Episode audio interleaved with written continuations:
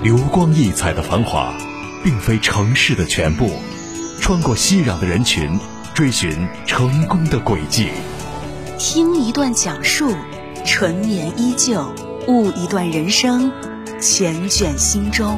绝不是一开始就是很辉煌、很艰难的。这个压力，每个人压力都不一样，只是你的抗击打能力有多强。那实际上，我们再看看年轻人，其实他们有很多很优秀的品质。直面创业精英，对话企业领袖，寄予无穷智慧。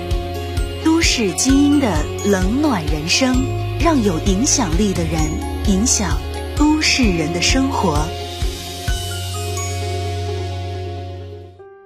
欢迎大家在每周六晚的八点半到九点准时锁定 FM 一零五长沙新闻广播《都市精英的冷暖人生》。大家好，我是华荣。有这样一群地产人，他们对这个行业充满着憧憬，他们对这个行业怀有敬畏之心。他们坚持拼搏，他们耐得住寂寞，受得了孤独。他们是地产商的中坚力量，他们是城市崛起的脊梁，他们是美好人居的营造者。二零二二年第二期《都市精英的冷暖人生》，让我们共同走进汉唐翰林府营销部长黄燕佳，听一听一个女孩子在地产行业奋斗的人生路。幺零五的听众朋友们，大家好，我是汉唐汉宁府营销部长黄燕佳，都市精英的冷暖人生，今天邀请大家来听一听我的人生故事。初见黄燕佳的时候，一身优雅又不失干练的着装，话语温柔，脸上一直带着笑容，给人一种真诚和善、成熟知性的感觉。八零末的黄燕佳出生于农村家庭。从小，父母对他的教育就是比较严厉的，勤劳、刻苦、朴实、诚信，是黄燕家从父母身上所学到的。也正是从小的家庭环境的熏陶，使得他从业至今，一直都是诚信踏实的走好每一步。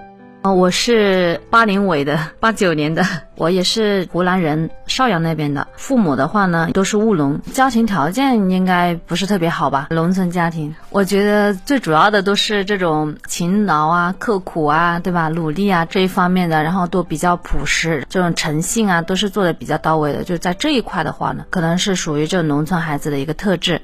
像我的父亲的话，从小给我的教育观念就是，无论什么学习啊之类的，要求非常严格的，作业是要按时做完的，包括自己的一些独立，很小的时候可能就开始自己做饭呐、洗衣啊这一块全部都是自己做的。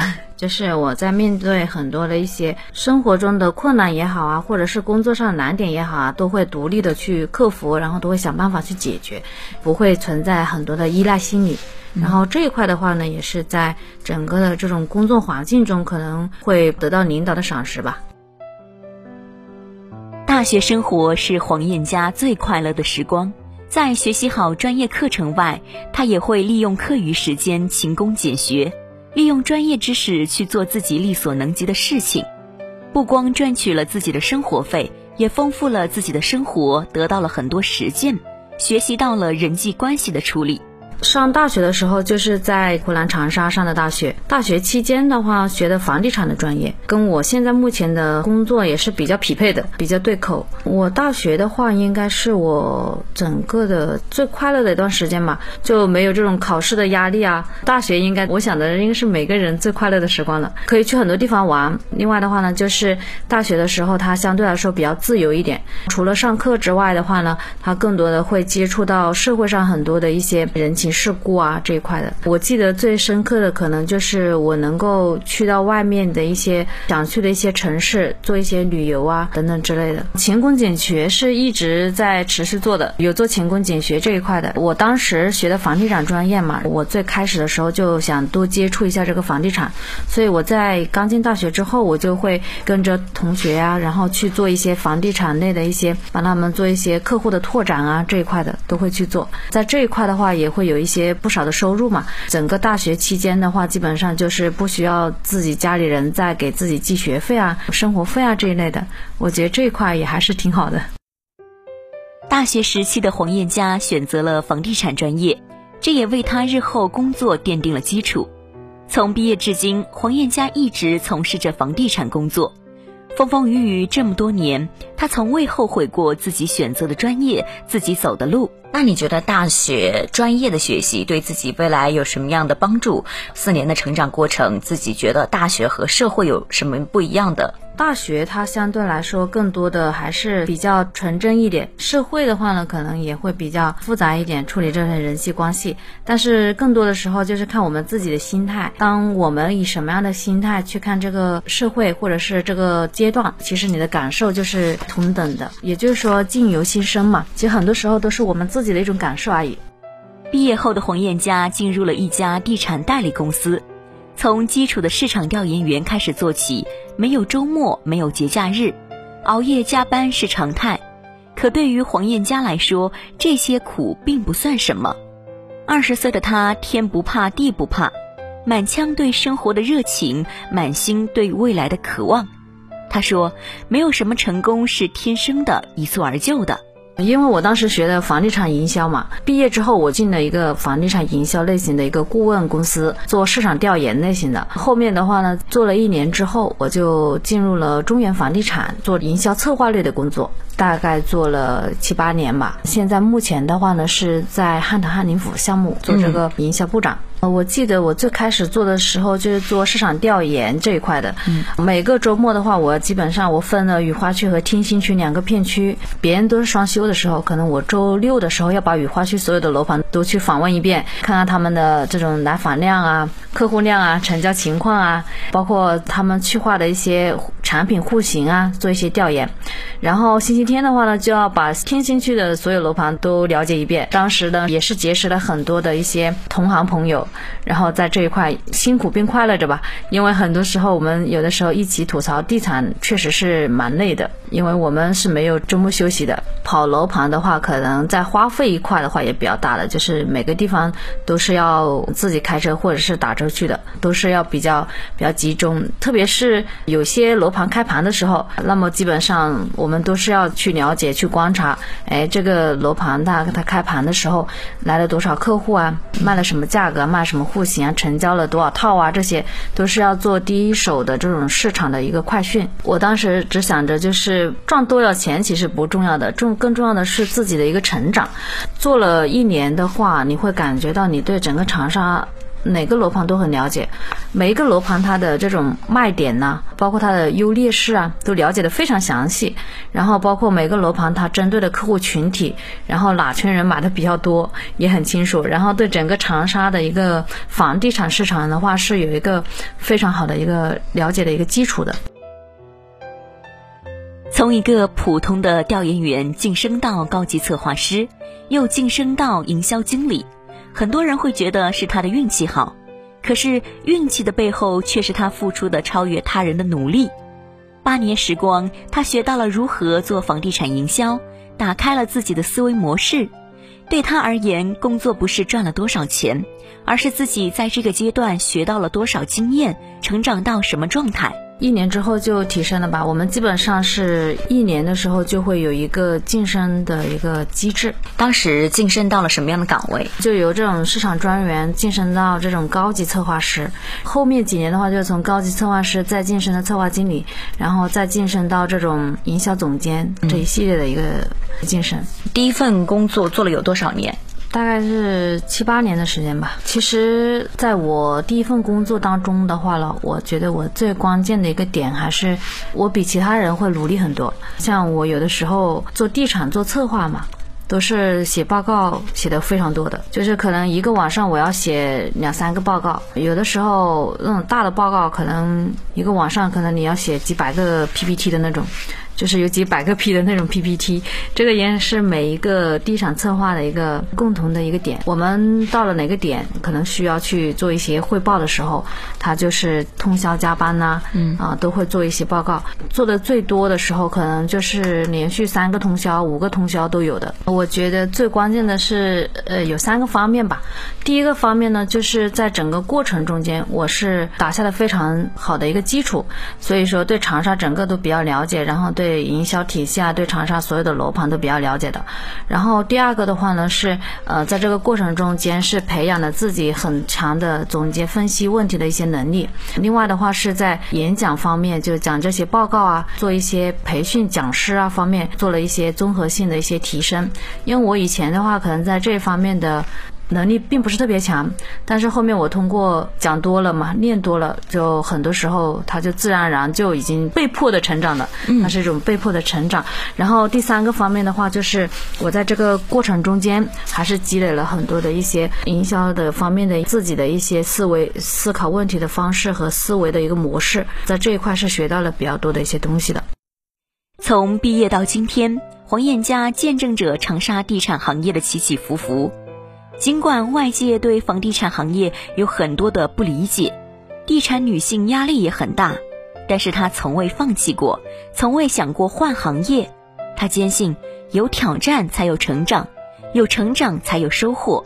我当时毕业的时候，那个市场是非常差的，基本上一个楼盘如果一个月成交个十套以上的，都是就卖的比较好的了。那个时候市场相对来说是有点冷。然后到了一六年开始，长沙进入了一个非常火爆的一个阶段嘛。当时的话呢，我是在做那个北辰三角洲项目，基本上都是抢房的一个时候，是做的一个比较大的一个项目。房地产应该是比较辛苦的一个行业。无论你是做销售还是做策划，你每天晚上应该都是加班的。然后做销售的话，应该是没有十点前下班的。做策划的话，就更不用说了。就是我现在说到的写报告的话，你这是通宵的，工作时间是比较长的，也没有更多的时间去打理自己的生活。地产的应该单身的男女性应该是比较多的，特别是女性，可能地产界的女性应该收入来说应该会稍微高一些。另外的话，就是他们没有更多的时间去找一些心仪的对象啊这一方面的。然后我自己的话呢，从第一份工作到第二份工作，我一直从事的是房地产。我之前因为我学的专业就是房地产专业嘛，最开始的时候也是奔着房地产对口的这个专业去找工作的，所以我也找了个营销策划类的工作。也是我自身的性格是比较想去做一些挑战类型的，因为当时有两份工作摆在我面前，一个是做评估类型的，就是房地产估价这一块的，还有一个就是做营销策划类的，然后再做估。价类型的，我觉得它的一个流程性是比较强的，在很多时候它没有更多的一些挑战，所以我就选择做营销策划。它会根据市场的变动，它会有很多的一些不同时期，它需要不同的一些营销方式和方法，所以我就选择做营销这一块。很多人都会觉得长沙的地产行业受冲击比较大，但是黄燕佳对于这个行业依旧充满着激情与热爱。黄燕佳的地产人生路，稍后继续为您讲述。在平凡中见悟世间哲理，在逆境中涌现睿智超群，在韶华里洞察百态人生。听不一样的人生态度，看不一样的奋斗历程。他们。引领着行业发展的方向，他们影响着都市人的生活，让更多的人为理想而拼搏，让更多人为梦想而奋斗。都市精英的冷暖人生，与理想并肩，与梦想同行。闪耀光芒的背后，有你，有我。坚持跳出舒适圈，用努力赢得肯定。无悔做正确的选择，辛勤付出不轻言放弃，这是黄燕佳在地产行业十年的奋斗路。都市精英的冷暖人生，让我们继续走进汉唐翰林府营销部长黄燕佳，听一听一位地产女性的奋斗人生路。幺零五的听众朋友们，大家好，我是汉唐翰林府营销部长黄燕佳。都市精英的冷暖人生，今天邀请大家来听一听我的人生故事。去年初，黄燕佳进入到了汉唐翰林府项目，担任营销部长岗位。决定跳槽的她，也思考了很久。外表文静的她，内心却有着一颗跳动不安的心。三十出头的她，也该跳出舒适圈，让自己向前再进步。来汉唐翰林府的话是作为营销部长、营销负责人来做这一块的。然后汉唐翰林府在去年的话，整个市场的一个热度应该也是比较高的，因为项目的一个整体质数是比较好的。我们最开始从这个产品的定位规划这一块的，到整个的一个开盘，以及到我们后面的一个热销啊，这一块都是基本上是全年无休。但是我非常感谢这一段时间，我和我的团队啊，在这一块做的一。一些扎实的一些工作，也是保证了我们这个项目在市场上的一个成功。从自己单打独斗到现在带领团队成为营销板块的领航人，他身上的担子更重了，也更有了责任感。现在的他在新的岗位上。不光是要对自己负责，更要对团队负责，对项目负责。那更多的是对结果负责。我以前在中原的时候，可能更多的是给一些建议，但是我并不会对结果负责嘛。我属于这种顾问类型的。现在我在大汉这个汉的汉林府这个项目的话呢，更多的是每做一个动作，每做一种策略，我都会去要承担它所带来的一个后果，所以是对结果进行一个负责和买单的。所以在这一块的话呢，我觉得这个两种身份的一个转变，就在这一块更多的会希望每做出的一个动作都是有效的。进入汉唐翰林府虽然只有一年的时间，但是黄燕佳把全身心都投入到了项目的打造中。在去年房地产受冲击的情况下，他都是满怀斗志带领团队勇往直前。他并不觉得市场的影响会限制他的步伐。反而让他越挫越勇，而项目本身的品质也让他满怀信心。在这个项目的话呢，其实困难也并不是很多啊，因为我们这个项目的话呢，它的质数摆在这里了，我们的整体的这个。配套是非常好的，是有三个公园，然后双名校的一个配置，有明德九零一贯制的中小学，然后加长郡智谷高中这块。整个学校的话呢，就在我们地块的中间最中央，然后的话呢，三个公园就围绕着我们这个地块，所以这个项目它可以是说是得天独厚的。然后另外的话，我们在整个的一个。营销方面是得到了领导很大的支持的。我们在八月份开盘，但是我们团队是四月份就开始组建了营销团队。嗯，然后在四月份的时候，我们就对周边的一些小区啊，包括地级市啊、乡镇啊这些企业啊等等一些都进行了非常深入的一个拓展。在这一块的话呢，就积累了很多的客户，所以我们开盘的时候也是取得了很好的成绩。另外的话，就是到开盘之后，确实受一些市场波动的一个影响，但是我们整个项目的一个价格呢，也是比周边的要贵，包括像周边的楼盘的话，会在下半年的时候有一些降价嘛，但是我们的话还是比较稳步的一个价格。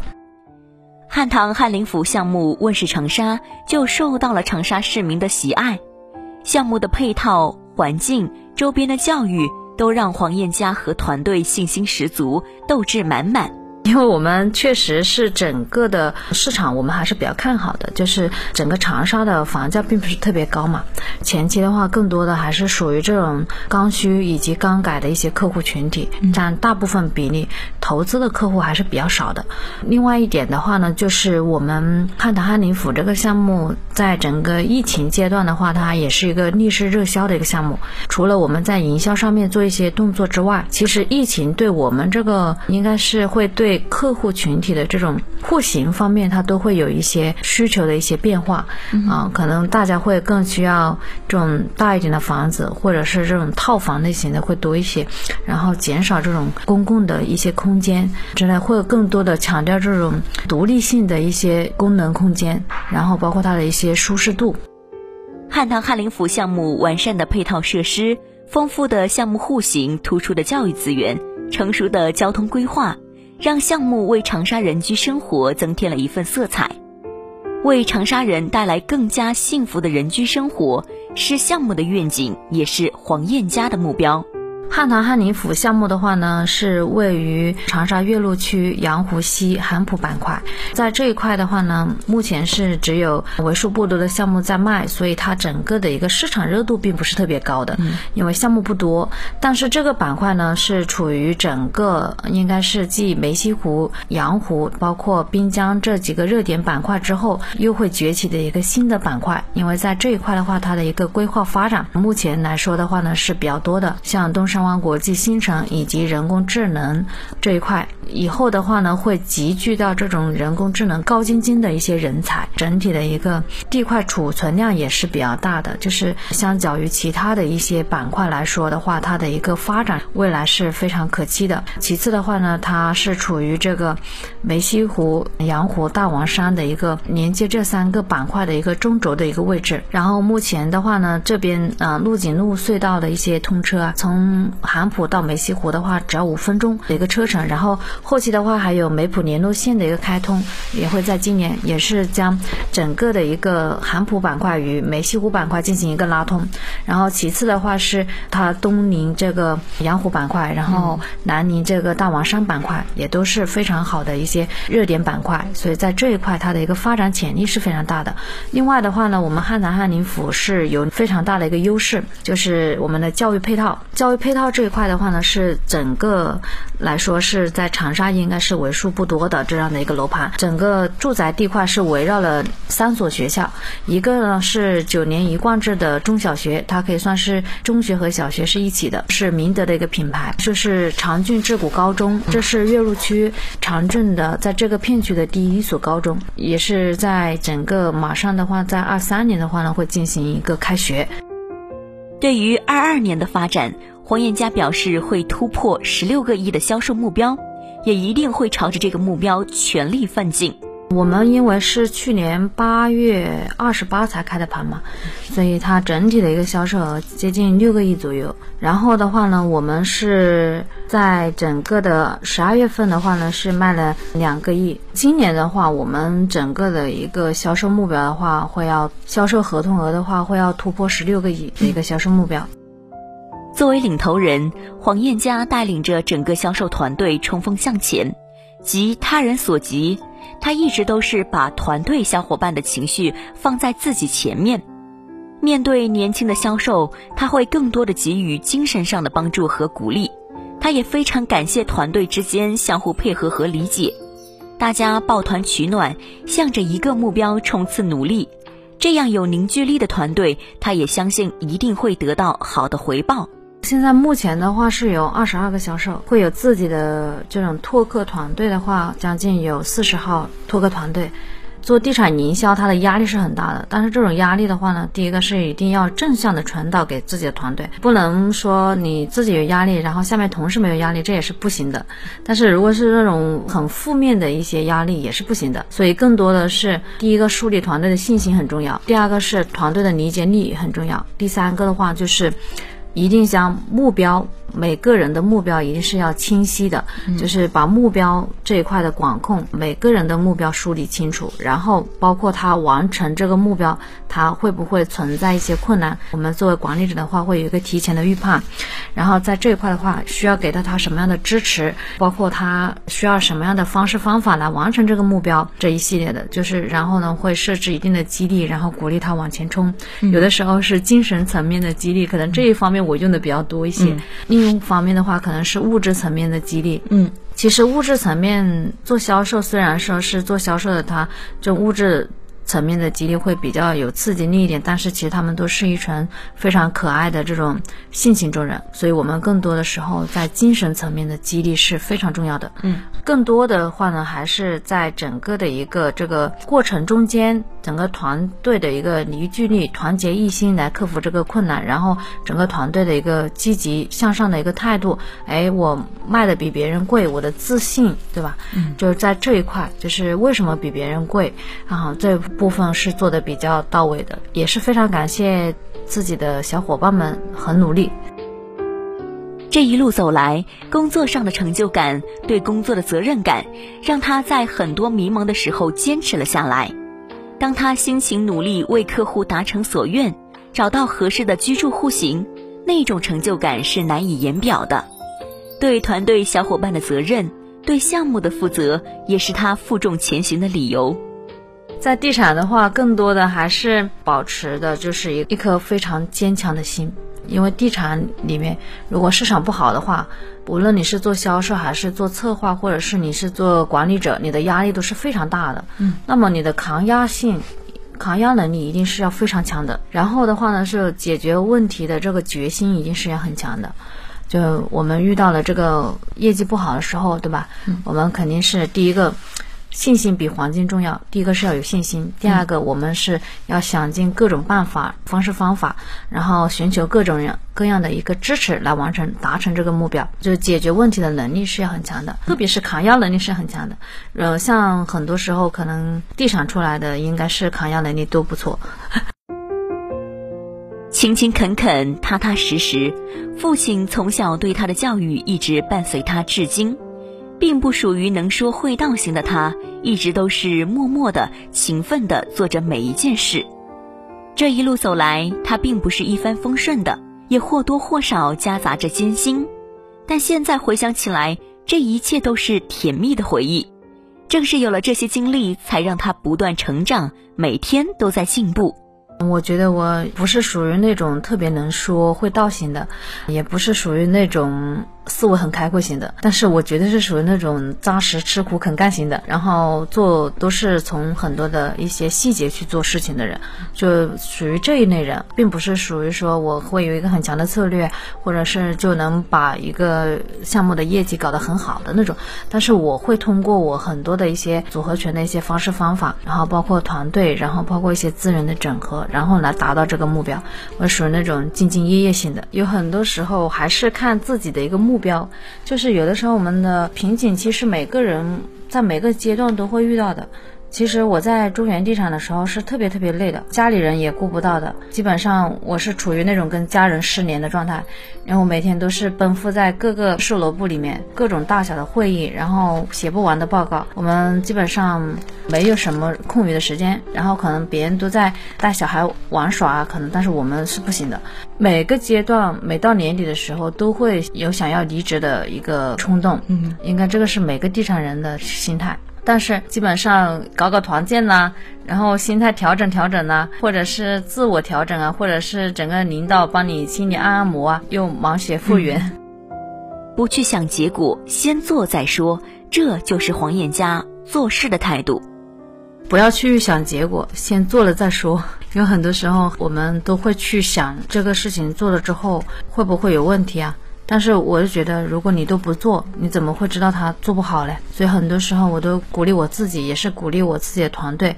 就很多时候，他们更多的会怕做一件事情做了之后会是错的。我觉得营销是没有对错的，更多的时候你需要是勇敢的去尝试。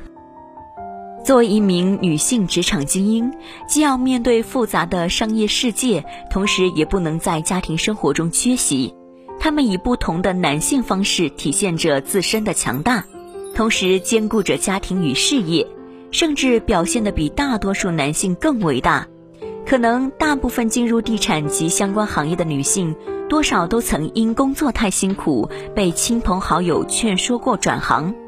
在地产这个不大的圈子里，也确实有人成了匆匆过客，坚持留下的，往往都是散发出独立从容、理性真诚的光芒。